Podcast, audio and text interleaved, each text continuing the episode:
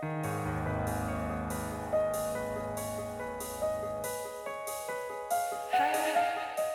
nombre es Mauricio Lechuga y te doy la bienvenida a Postmortem, un podcast donde te comparto las creepypastas y leyendas urbanas más famosas y perturbadoras que están en el fondo de Internet. Si estas historias realmente sucedieron o son retorcidos inventos de alguien, tú lo tendrás que decidir. Las historias pueden contener amplias descripciones de violencia y lenguaje explícito. Escucha bajo tu propio riesgo. Y si quieres historias extra, recuerda que está el Patreon, patreon.com diagonal Podcast.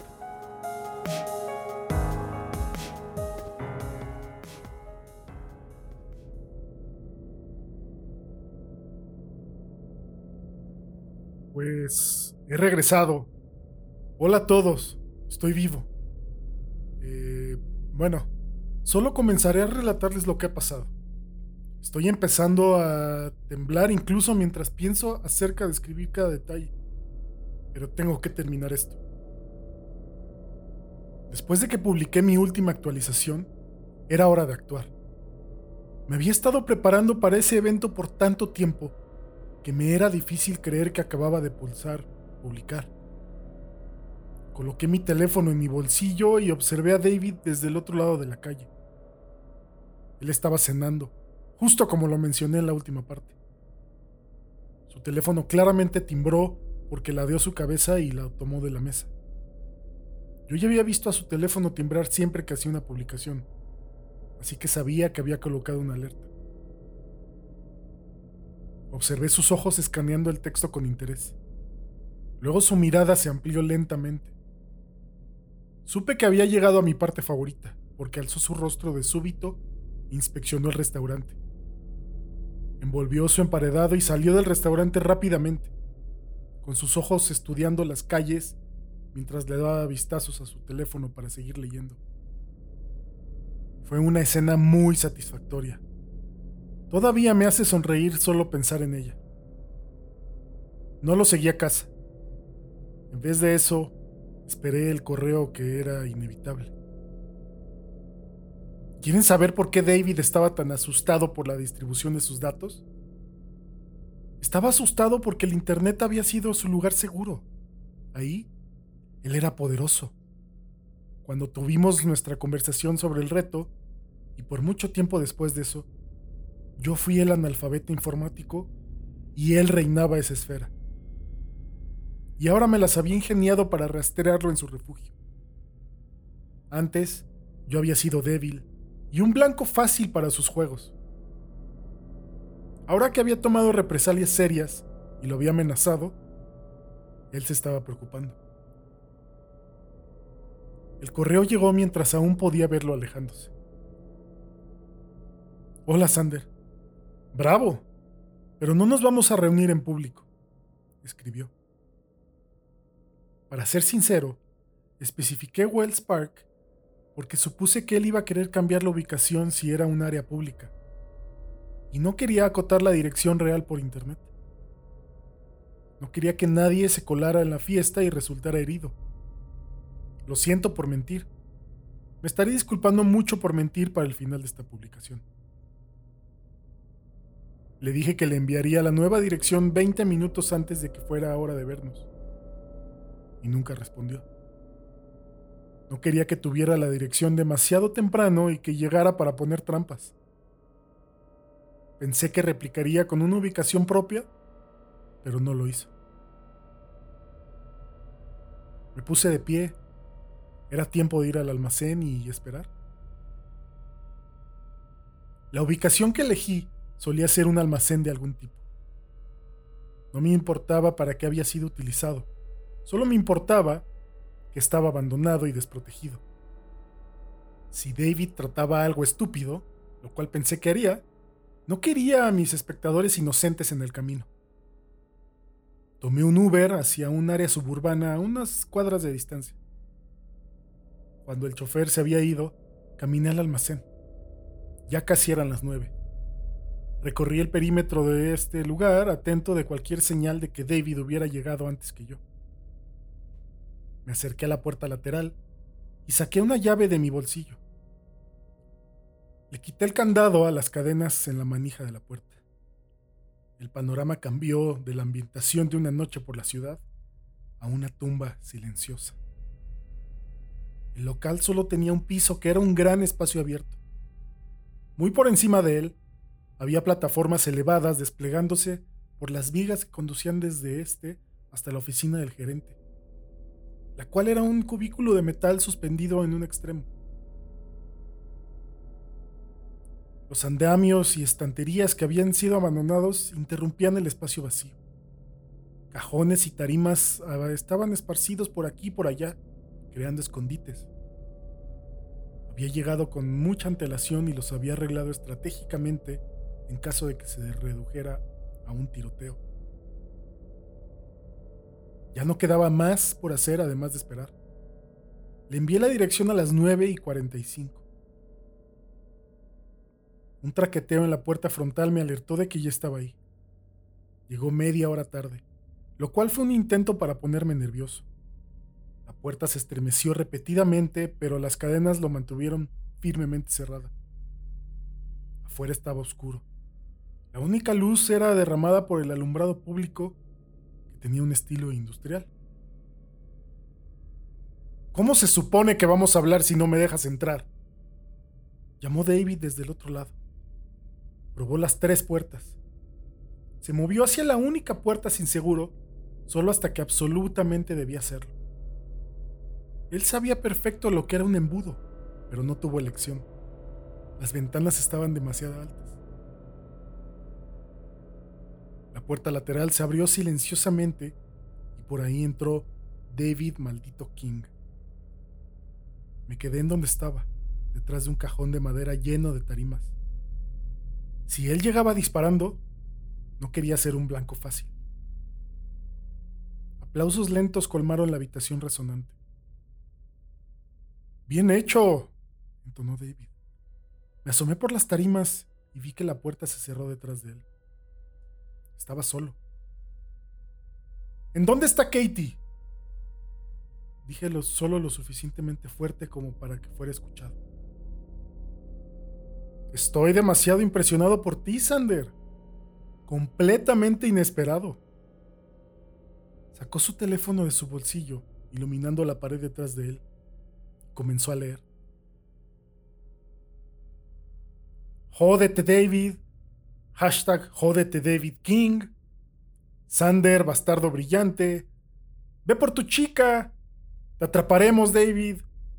Miles de estos, casi todos diciendo la misma cosa. ¿Cómo se siente tener personas alentándote? ¿Ahora te sientes mejor equipado para enfrentarme, Sander? David tocó en la puerta detrás de él y se abrió. Por ahí se arrastró Katie. Su rostro estaba rojo y destellando con lágrimas. Había cinta adhesiva envolviendo su cabeza varias veces para cubrir su boca. Sus muñecas habían sido amarradas de una forma similar. Una banda de cinta adhesiva también mantenía sus tobillos juntos, pero dejaba suficiente espacio como para que pudiera dar pasos pequeños. Un brazo robusto estaba amarrado alrededor de su cuello, en tanto un hombre alto y rubio, de cabello extremadamente rizado, la guiaba dentro de la habitación. Te dije que no trajeras a tu compañero. Hablé produciendo eco. Si no lo quieres aquí, pues ven a matarlo, Sander. No respondí. Entonces, Sander, ¿cómo te gustaría proceder? Tú estás dirigiendo el espectáculo. Me animó dándole un vistazo al almacén. Mándame a Katie y lárgate. Lo siento, pero no tengo la garantía de que no vas a liberar la información de todas formas. Ven aquí y discutiremos nuestros términos. Ni en tus sueños, David. Él miró a su compañero y este usó su brazo libre para darle un puñetazo a Katie por un costado.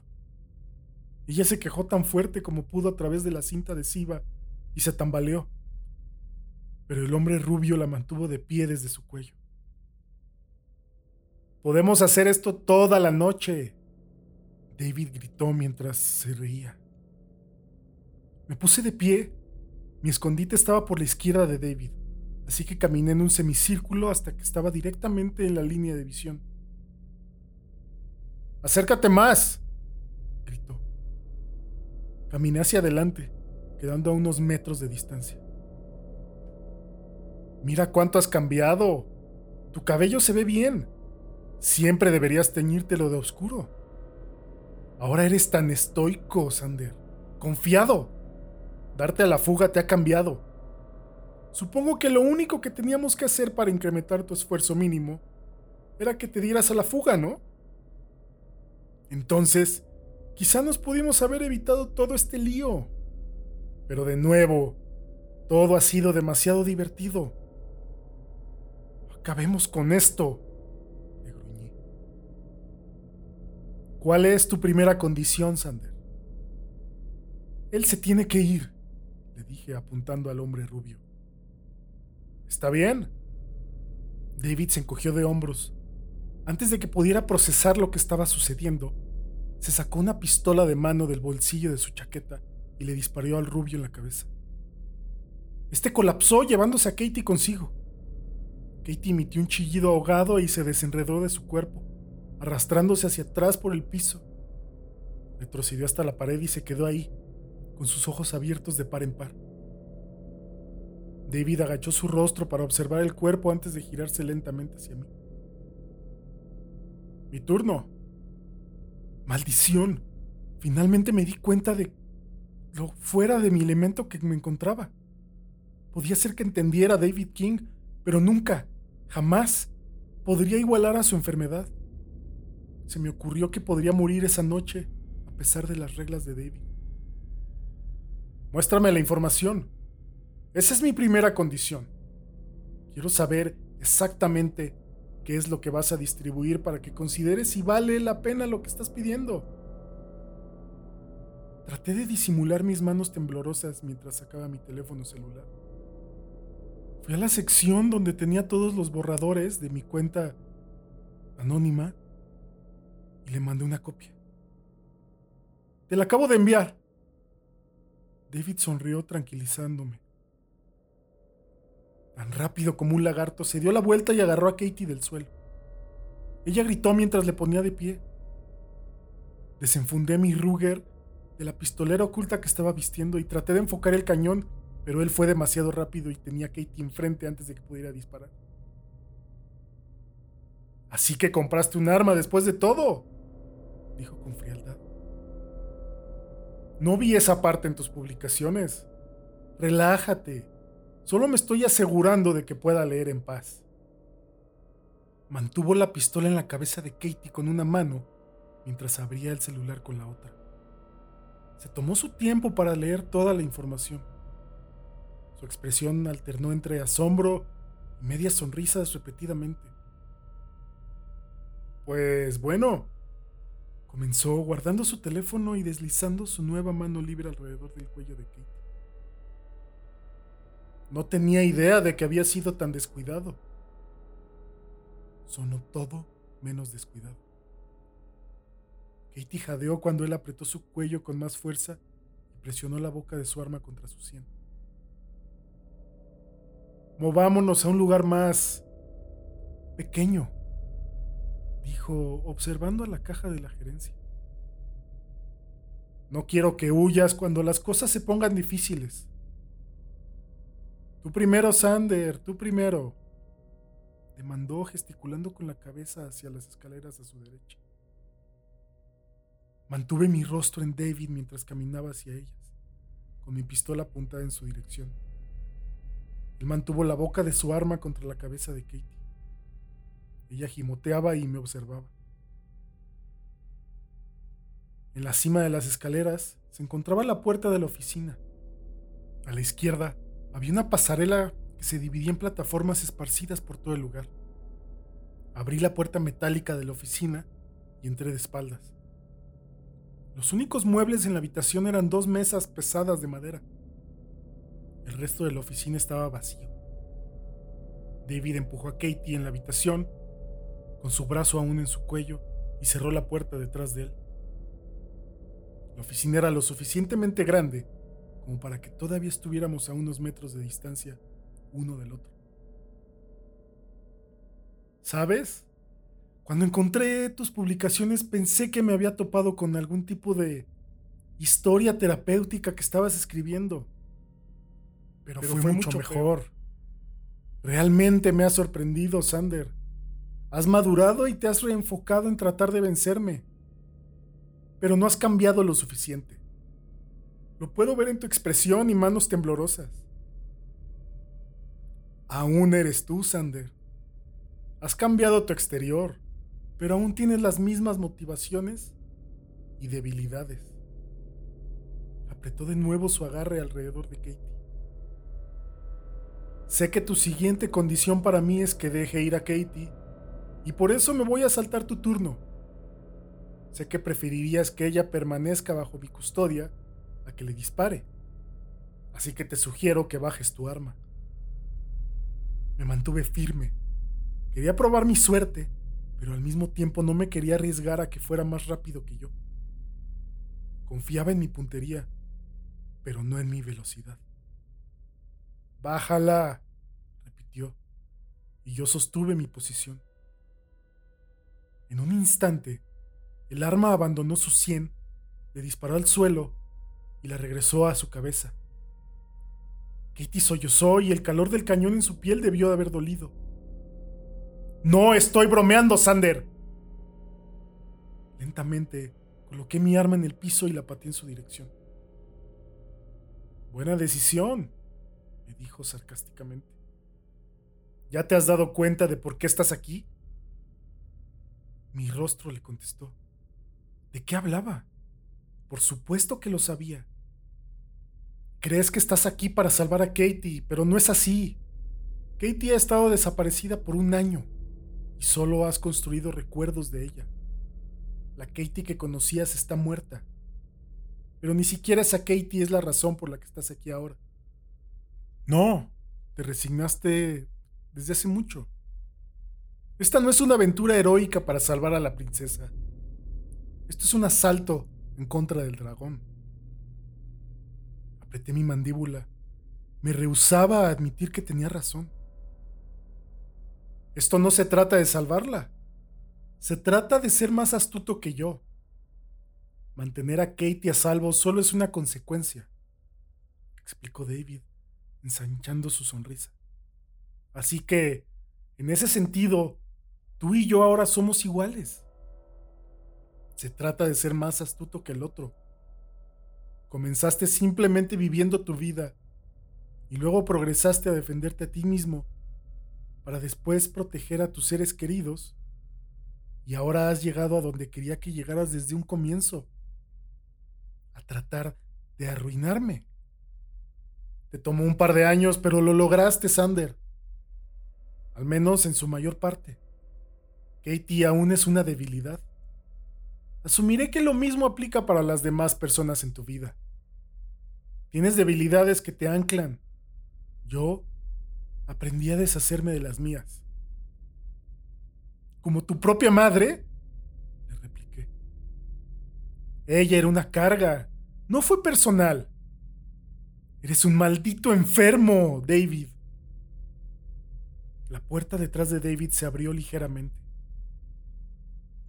Había engrasado esas bisagras por horas, horas asegurándome de que no hiciera absolutamente ningún ruido. Estoy a punto de ponerme mucho peor, Sander. David comenzó a jalar el gatillo cuando fue embestido por detrás. Katie se resbaló de su agarre mientras él trataba de usar ambas manos para amortiguarse. Su arma se disparó, pero la bala colisionó en la pared. David, de manos y rodillas, alzó la mirada hacia su atacante. ¿Te acuerdas de mí, perra? Se mofó Clark y luego le propinó un puñetazo en arco por un costado de su rostro.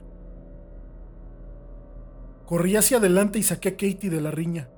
La cargué afuera de la puerta antes de ponerla de pie y cortar la cinta adhesiva de sus manos con mi navaja de bolsillo. No hubo tiempo para retirar las capas en su boca. Ella tenía las pupilas muy dilatadas. ¡Corre! exclamé. ¡Ve afuera! ¡La policía llegará aquí pronto! Regresé para ayudar a Clark. Lo sé, no fue un encuentro romántico, pero aún había un psicópata ahí adentro. David y Clark estaban peleando en el suelo, tirando puños y forcejeando uno contra el otro. David era más grande y conectó algunos de sus golpes. Me aventé dirigiéndome a mi pistola, que estaba justo al lado de la pelea. David me vio y pateó mis piernas como un tentáculo afuera del mar. Me tropecé y empujé la pistola hacia una esquina cuando caí. David se sacó a Clark de encima súbitamente, prácticamente tirándolo hacia una de las mesas. Lo observé en tanto se puso de pie de un salto y saltó hacia su arma. Había dos pistolas en la habitación, ambas en lados opuestos, dos de nosotros y él solo era uno. Clark rodó desde el escritorio y saltó hacia David mientras él corría por su arma. Ambos se estrellaron contra la puerta. Me tropecé hacia mi Ruger, la cual estaba fuera de mi alcance por solo unos cuantos metros. Y de pronto hubo otro choque detrás de mí. Mis dedos se enroscaron en el arma y me giré contra la pared, apuntando en su dirección. Acababa de darme la vuelta justo a tiempo para ver a David dispararle a Clark. No hubo vacilación cuando apreté el gatillo. Le pegué en su hombro. David giró para encararme. Le disparé de nuevo, y de nuevo, y de nuevo, y una vez más. Incluso, después de que se había recostado contra el metal, deslizándose hacia abajo, seguí disparando solo para estar seguro. Solo para estar seguro de que ese maldito nunca se iba a levantar de nuevo. Mi arma hizo clic, avisándome que había vaciado el cargador. Diez disparos cada uno había impactado en David maldito King. Exhalé y dejé caer el arma, permitiéndome a mi cabeza que se recostara en el piso. Mi corazón me movía todo el pecho. Todo mi cuerpo temblaba. Pero aún no podía descansar.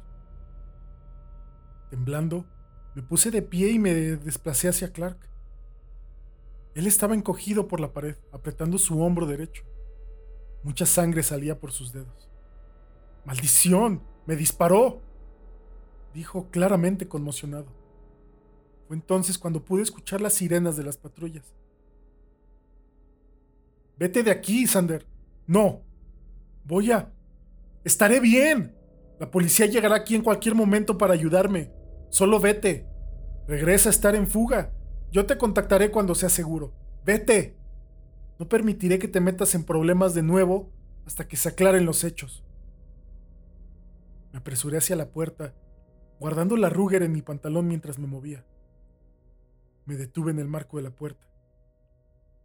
Gracias, le dije mientras miraba a Clark. Le quité el seguro a las cadenas de la puerta en el extremo opuesto del almacén y me mezclé junto con la noche. Fui hacia mi escondite preestablecido, agachándome ahí para permanecer oculto. Le envié una orden al servidor en el que había subido mi script e ingresé la contraseña para cancelar la distribución de la información. Pienso entregársela a la policía dentro de poco para limpiar mi nombre.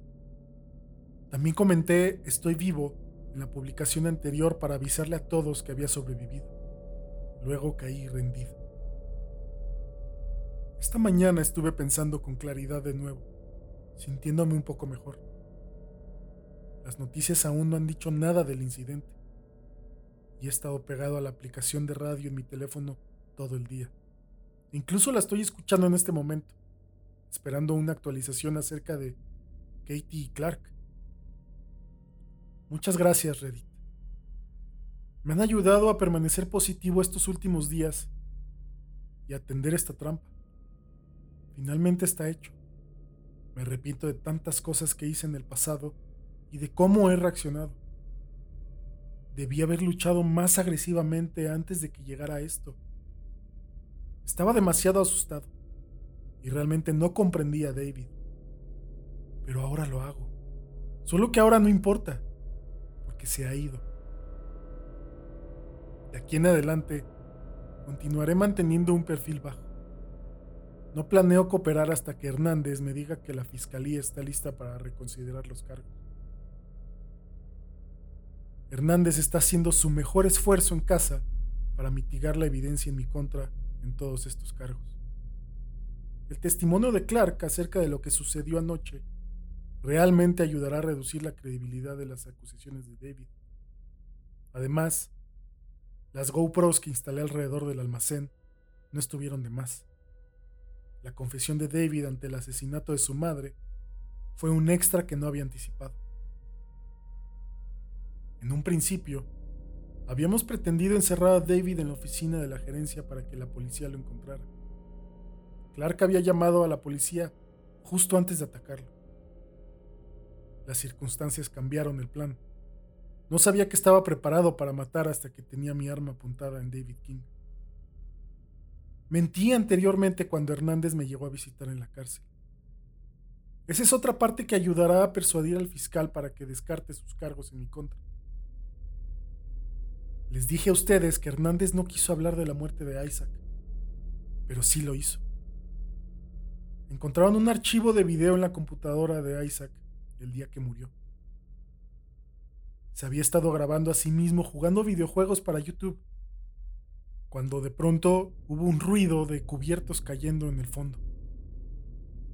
Isaac salió de la habitación para investigar. David apareció en la habitación empujando a Isaac contra un librero lo azotó contra la puerta y estaba encima de él ahorcándolo en segundos. El ataque solo duró dos minutos. David salió caminando dejando la puerta abierta. La cámara lo observó regresar a la habitación con mi almohada. Sostuvo la almohada sobre el cuerpo de Isaac y lo golpeó repetidamente. Todos los rastros de piel muerta en mi almohada cayeron sobre el cuerpo de Isaac. Encontraron esa evidencia en su cuerpo pero el video probó que yo no lo había matado. David salió y cerró la puerta detrás de él. Había cometido un error y no había revisado lo que estaba activo en la computadora. Lo único que vio fue el juego. Hernández y yo habíamos estado en contacto mientras me la fuga. Mentí acerca de eso también. Cuando lo había contactado por primera vez, él comenzó a llorar por teléfono disculpándose repetidamente. Me dijo que sabía que, cuando menos, iba a permanecer recluido por meses de mi vida mientras el juicio acontecía. Incluso si David era acusado más tarde. Hernández había aceptado el trato de David y demandó que se me diera la mitad de los 15 mil dólares que le había pagado. Como ya saben, David solo me dio dos mil pero Hernández había esperado que eso me ayudara a permanecer oculto y evitar ser capturado hasta que él pudiera retar la evidencia exitosamente. También me dijo que, después de cuando me escapé del auto, la policía sospechaba bastante acerca de las circunstancias de mi fuga. Había agujeros en la historia, y Hernández se había asegurado de señalárselos a su jefe. La capa de pintura de la patrulla raspándose las barras que separaban los asientos de los policías, la ubicación del accidente en relación con la hora en la que se registró el pedido de auxilio. David estaba desesperado por sacarme de la cárcel. Se arriesgó a sobornar a un oficial y dejó gran parte de su plan a la suerte. David no quería que el juego simplemente acabara. Si yo, estaba, en la cárcel, en la cárcel, habría terminado. Y aún había muchas maneras en las que quería arruinar mi vida. Su urgencia por rescatarme lo condujo a muchos errores. Cuando llegó a visitarme a la prisión, Hernández también me dijo que Jackson había aparecido. Había llegado a casa un par de días después de que fui arrestado y fue llevado para ser cuestionado. Tenía pruebas y testigos de que había estado quedando con su familia por unos días. Una vez que le preguntaron por el asalto, contó su historia. David había tocado la puerta del departamento justo cuando Jackson estaba terminando de empacar para irse de vacaciones. Le dijo a Jackson que era un amigo mío y que me estaba ayudando a mudarme. Jackson lo dejó entrar mientras terminaba de empacar. Estaba caminando hacia la puerta con su maletín cuando David le preguntó si estaría dispuesto a ayudarlo a cargar nuestro televisor. Jackson accedió y lo sacó junto con David. Luego tomó su maleta y se fue, pidiéndole a él que cerrara cuando hubiese acabado. Y mientras que eso resuelve una parte del misterio, no puedo dejar de pensar si David estuvo en mi departamento previamente para instalar el capturador de teclado y la aplicación de rastreo en mi celular. En cuanto a Clark, su salida deshonrosa fue una fabricación para descolocar a David. Fue mi idea hacerlo desaparecer de mi vida y quitar el blanco de su espalda. Lo hice tanto para protegerlo de la furia de David como para que pudiera apoyarme detrás del telón. Su mamá sí llegó y pagó su fianza, pero en realidad fue mucho más amable que como lo escribí. Estaba preocupada por todo, como cualquier mamá estaría. Cuando mensajé a Clark para contarle mi plan acerca de publicar esta serie, inmediatamente saltó a ayudarme. Y sin él, aún seguiría observando a David y esperando un buen momento para atacar. Fue mi idea plantar la información acerca de esconder los datos de su cuenta bancaria en pedazos de papel alrededor de la ciudad. Lo colocamos como una broma y como una forma para saber si David estaba leyendo la serie. Queríamos ver si se interesaría en ir a buscarlos. No lo hizo, pero eso probablemente se debió a que aún estaba tratando de huir.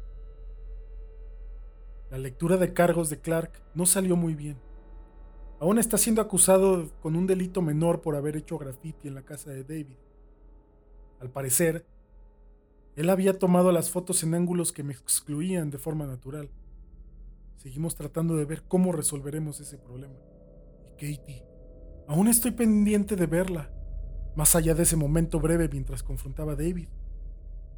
Solo han pasado algunos días para todos ustedes a lo largo de esta serie, pero para todos nosotros, ella ha estado desaparecida por un año. No tengo idea de qué le pudieron haber hecho David o su cómplice durante ese tiempo. No sé cuándo seré capaz de verla de nuevo. Tengo mucho miedo por ella. Sé que fue David quien lo hizo, pero me siento responsable. Me pregunto si ella me culpa. Me pregunto si me odia. Quizá algún día lo sabré. Lo que David me dijo me tiene muy confundido. He pasado mucho tiempo pensando sobre ello. Me dijo que estaba ahí por él y no por Katie. Que estaba detrás del dragón, no de la princesa. Me he dado cuenta de que tiene razón. He leído algunos de sus comentarios y estoy de acuerdo con ustedes. No escribí mucho acerca de Katie durante esta serie. Si hubiese sido por Katie, habría escrito más sobre ella.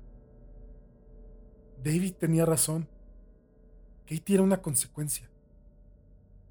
Me hace sentir culpable y sucio pensar en ello.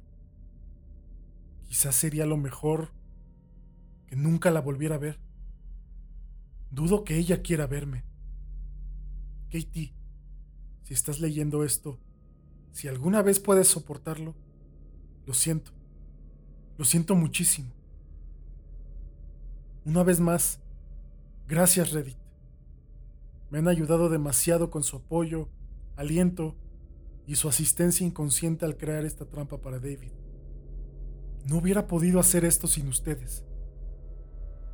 Los últimos dos años han sido un infierno, pero finalmente se ha terminado. Arruinamos a David, maldito.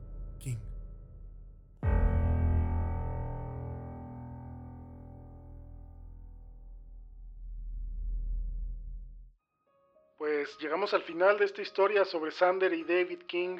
Un final feliz, de cierta forma.